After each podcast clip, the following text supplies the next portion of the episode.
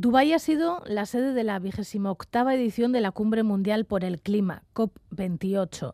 Una cumbre que comenzaba con la polémica de que fuera un país petrolero, por decirlo de alguna manera, el organizador, y una polémica que ha continuado con las declaraciones del presidente de la COP28, el sultán Al-Jaber, que cuestionaba las afirmaciones de agentes de la ciencia que apuntan el final del petróleo, gas y carbón como solución a esta crisis climática o como una de las soluciones a esta crisis climática.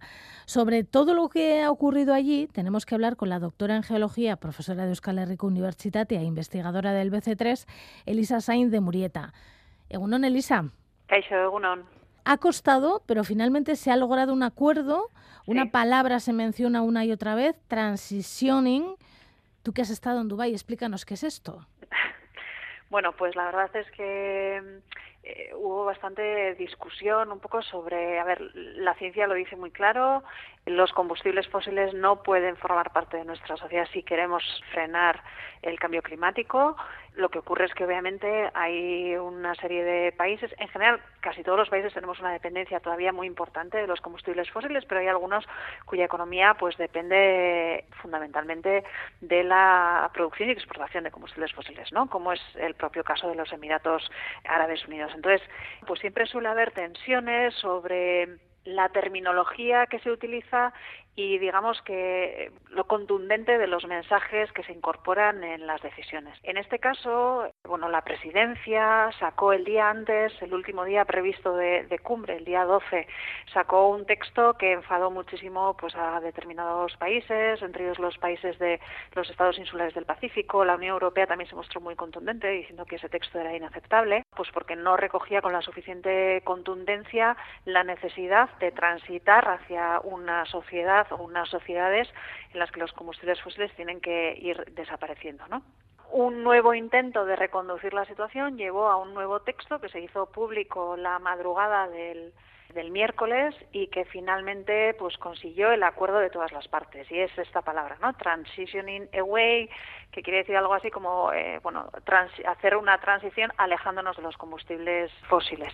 Es verdad que bueno yo creo que a muchas de las personas que nos escuchen les, puede resultar llamativo no que, que estemos discutiendo sobre terminología a este nivel, pero es importante saber que en el marco de la Convención para el Cambio Climático de Naciones Unidas todas las decisiones se toman por unanimidad, de forma que cualquier país que no esté de acuerdo con un texto pues puede vetarlo, requiere el acuerdo de todas las partes para que se pueda seguir adelante, ¿no? Eh, y eso exige flexibilidad por parte de todas las partes y muchas veces dejar cosas que nos gustaría que estuvieran eh, pues fuera de los textos. En este caso yo creo que es importante por primera vez se recoge la necesidad de dejar atrás los combustibles fósiles en una decisión de la cumbre, aunque parezca, aunque parezca raro, pues es la primera vez que se menciona combustibles fósiles en una decisión de, este tipo. Y yo creo que el mensaje, lo que se ha conseguido es que el mensaje quede claro, ¿no? Transitar, tenemos que transitar hacia sociedades bajas en carbono, lo haremos más o menos rápido, ello conllevará más o menos impactos del cambio climático, eso está, es así en la ciencia. Cuanto antes empecemos esta transición, pues será mejor, más barata y frenaremos la mayoría de los impactos de, o muchos de los impactos del cambio climático, pero eh, yo creo que el mensaje importante pues a inversores, a empresas, a sectores, a gobiernos es que la transición siga adelante. Bueno, a mí me ha extrañado mucho eso de se acepta que hay que acabar con las energías fósiles y al mismo tiempo, junto a estas palabras, aparece en el acuerdo sin disminución. O sea, ¿cómo se puede acabar con estas fuentes de energía sin disminuirlas? No, esto tiene que ver con, eh, eh, bueno, los países productores de petróleo estuvieron presionando mucho para que en lugar de hablar de que tiene que reducirse la producción de petróleo, eh, hablar de que no hace falta reducir si se toman una serie de medidas que permiten reducir el impacto de esa producción. Concretamente lo que hablan es de producir combustibles fósiles utilizando tecnologías de captura y almacenamiento de carbono. Creo que la pregunta que nos estás haciendo va por, por esta línea, ¿no? Claro, ¿qué ocurre? Que lo primero es que la las tecnologías de captura y almacenamiento de carbono todavía no están desplegadas globalmente, siguen siendo eh, bastante ineficientes, pueden jugar algún tipo de rol en esta transición, pero no va a evitar el que tengamos que transicionar fuera de estos combustibles fósiles, ¿no? De alguna manera, porque además tenemos que tener en cuenta que las emisiones no solo se producen durante la producción, no solo se generan durante la producción de combustibles fósiles, sino que luego esos combustibles fósiles se utilizan en otras actividades, como por ejemplo el transporte, ¿no? Y el consumo de esos combustibles fósiles también tiene emisiones asociadas, o sea que realmente no, no sería una solución, ¿no? De ahí que, bueno, la postura de algunos países era muy contraria a decir que, que bueno, que lo que había que reducir eran los combustibles fósiles que no tuvieran captura y almacenamiento de carbono. Y otra cosa también que me ha sorprendido es que esta COP28 ha dejado muchas cosas. Lo de fósiles disminuidos y no disminuidos. ¿Esto también nos puedes explicar un poco en qué consiste? Sí, tiene que ver un poco con, con, este concepto, ¿no? De producir con captura y almacenamiento de carbono o producir sin limitar las emisiones, digamos, ¿no? Eh, o una producción sucia, digamos. Bueno, en el fondo eh, yo creo que son posturas que lo que tratan es de ralentizar un poco la transición porque son países, como decía al principio, ¿no? que tienen unas economías muy muy dependientes de la producción. Vamos, que fundamental, la mayor parte de su economía se está basada eh, en la producción y exportación de, de combustibles fósiles, ¿no? Cada país tiene preocupaciones diferentes. Se, reúnen 198 países, tan dispares como algunos países africanos o, como decía antes, los estados insulares del Pacífico, cuya propia supervivencia puede estar en jaque si no frenamos el cambio climático y el aumento del nivel del mar sigue amenazando muchas de las poblaciones en estas islas y al mismo tiempo tenemos países como Arabia Saudí, como Emiratos Árabes, productores de petróleo, incluso como Estados Unidos, que sigue siendo uno de los principales productores mundiales. ¿no? Eh, los intereses y las preocupaciones y los ritmos que quieren llevar esos países no son los mismos, ¿no? y eso hace bueno, pues que se generen muchas tensiones y que no siempre sea fácil llegar a acuerdos que tengan la suficiente ambición y que estén alineados con la urgencia que se transmite un poco desde la ciencia. ¿no? Tú decías que y a mí también me lo ha parecido, ¿no? Que esta guerra de palabras y conceptos parece que esconden unas maneras de intentar ralentizar y justificar las acciones de los países más ricos para no tomar la decisión que hay que tomar. Sí, yo creo que al final, bueno, pues las diferentes partes en base a sus intereses juegan con los tiempos, ¿no? Eh, ¿Qué ocurre? Pues que, bueno, que muchos de, los impactos que están ocurriendo ya del cambio climático, eh, pues están afectando sobre todo a países vulnerables, a países pobres, a países que además han contribuido menos a generar el problema y es profundamente injusto, ¿no? Que, que estemos ralentizando toda esta transición que bueno pues que a algunos nos va a afectar menos que, que, a otros aunque de alguna u otra forma el cambio climático nos, nos termina afectando a todos aunque no a todos por igual no entonces, sí hay un poco de, bueno, pues de, geopolítica, obviamente, detrás de estas cumbres y de que cada país luego tiene que volver con el acuerdo bajo el brazo a su a su gente ¿no? y defender esas situaciones. Y luego que tenemos que ser conscientes también de que los combustibles fósiles eh, forman parte de pues, prácticamente todos los sectores de nuestra sociedad, de la forma en la que generamos energía, nos movemos, nos alimentamos, nos vestimos.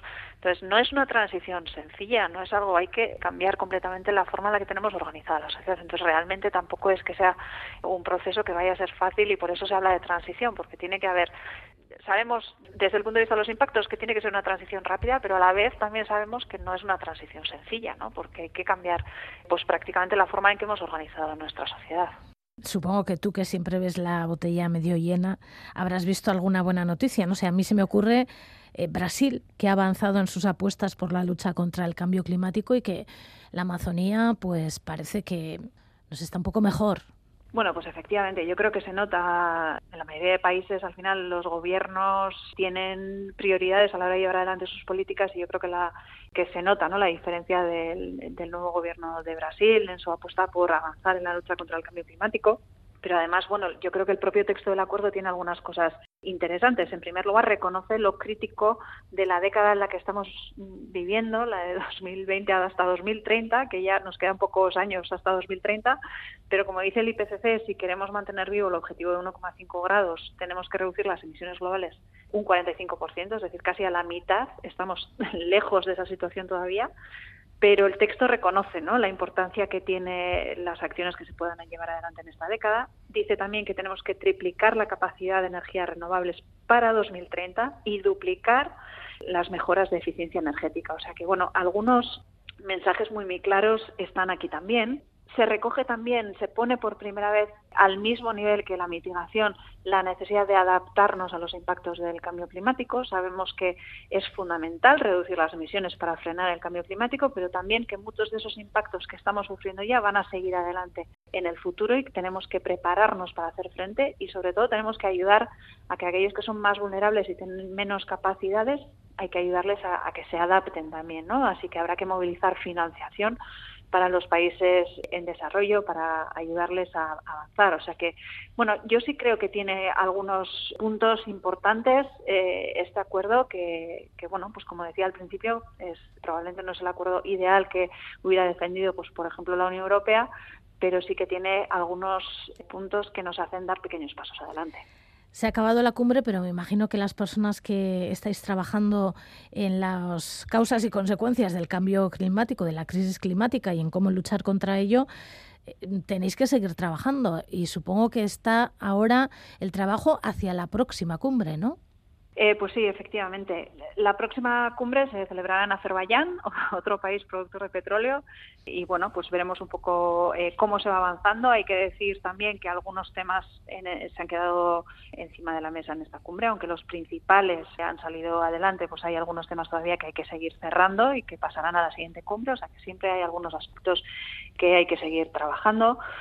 En 2025 los países tienen que actualizar sus compromisos. El Acuerdo de París prevé que todos los países actualicen sus compromisos siempre con una ambición mayor cada cinco años y eso toca dentro de, dos años en la cumbre que será, por cierto, en Brasil en 2025. Entonces yo creo que el año que viene empezaremos a ver pues algunos pasos también en este sentido. Bueno, Elisa, seguiremos nosotras y nosotros hablando sobre la crisis climática contigo. Ya será el año que viene, en 2024, y esperemos, bueno, que el 2024 nos traiga cosas buenas a este respecto. Mucha acción climática, que la necesitamos. Es. es que ricasco, Elisa. Es que ricasco, Zuey.